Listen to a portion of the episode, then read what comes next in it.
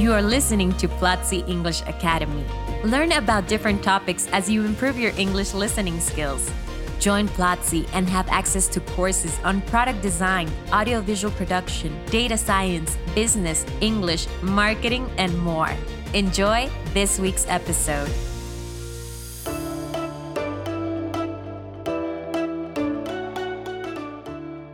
Welcome to Speak English, a podcast by Platzi English Academy. I'm Cesar, one of your English teachers at Platzi. Remember to go to platzi.com slash speak and take this week's free class. Today we have a very, very special guest, Kenia Valverde, one of the winners and outstanding students of our English Bootcamp Challenge. Hi, Kenia. How's it going?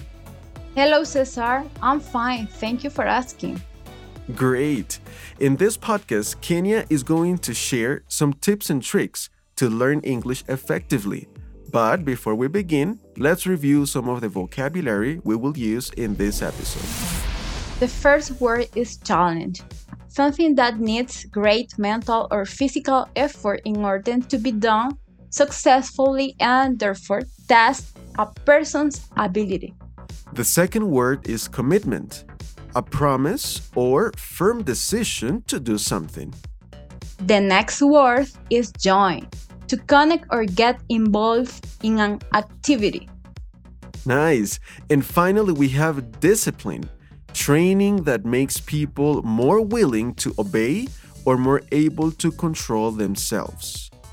And our trivia question for this episode well, actually, for this episode, we don't have a trivia question, but we have a riddle. And if you don't know what a riddle is, well, I'm going to explain. A riddle is a question or statement that needs to be solved. And sometimes these questions are a little bit tricky or misleading. So be creative and think out of the box. The riddle for this episode is If you don't keep me, I'll break. What am I? Stay tuned to find out the answer. First of all, Kenia, I want to say thank you for joining us today.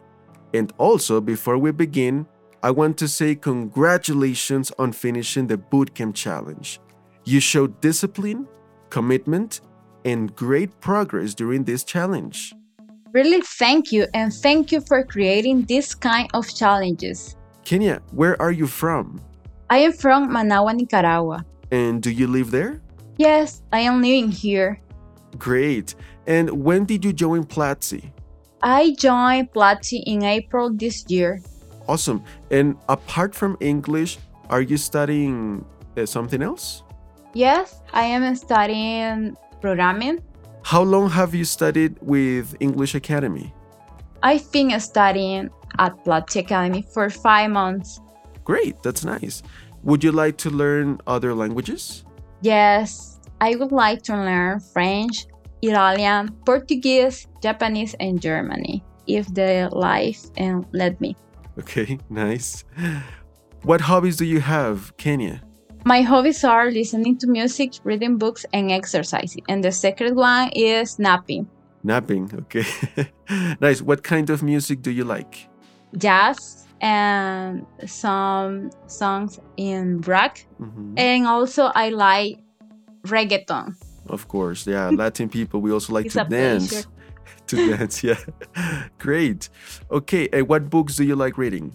I am reading a book about uh, time management by Brian Tracy. Ooh, interesting, interesting. And what kind of exercise do you do you practice, or what do you do to to exercise? I go out to running and also I practice exercises in my house with weight. I have a routine with weight and I jump the rope too. Ooh, interesting. Okay, thank you for sharing that. Now, Kenia, uh, you were one of the winners of English Bootcamp, one of the challenges that we have had in Platzi English Academy. And I have a question for you. What do you think about the challenges we have? I think that your challenges are amazing. They are a great opportunity to improve your skills in the short term. Nice. Absolutely. Now, can you give us five tips to learn English effectively, especially with the challenges we create? Yes, I have some advices. The first thing that I can recommend is discipline and persistence because learning a language isn't a thing that you can get from one day to another. The second thing is to be constant. You have to study every day. The third thing is to read books in English, watch TV shows, series, courses, videos in the English language. This way, you are training your listening. The fourth tip is to learn vocabulary about everyday activities, things, verbs, and all that you can. And five, that I can recommend is speaking English with yourself and with people that you know that speak English too. Platzi has nine resources if you want to learn English. Those are the tips that I can recommend you. Wow, this is very powerful. Kenia, thank you very much. I love everything that you mentioned discipline, persistence, also practice, right? You have to study every day. It's not something that you, um, you know, you have to study every day and practice every day, and you can make it fun. You can read books as well. You can do things that you like, like watching series, and also the courses we have because they are also fun. And thank you, thank you for all those tips that you have given us. So now we had um, trivia question, or it was more like a riddle for this episode, and this riddle was: If you don't keep me, I'll break. What am I? And the answer is a promise. Exactly, a promise. So next time that you make a promise to yourself, like I will practice English every day, remember that you shouldn't break this promise. Next Friday, we will have a brand new podcast episode. Go to platzi.com slash speak and watch a free class. It will be available for seven days. Yes. Thank you everyone for listening. Till next time. Bye. Bye. This was Platzi English Academy. Thanks for listening.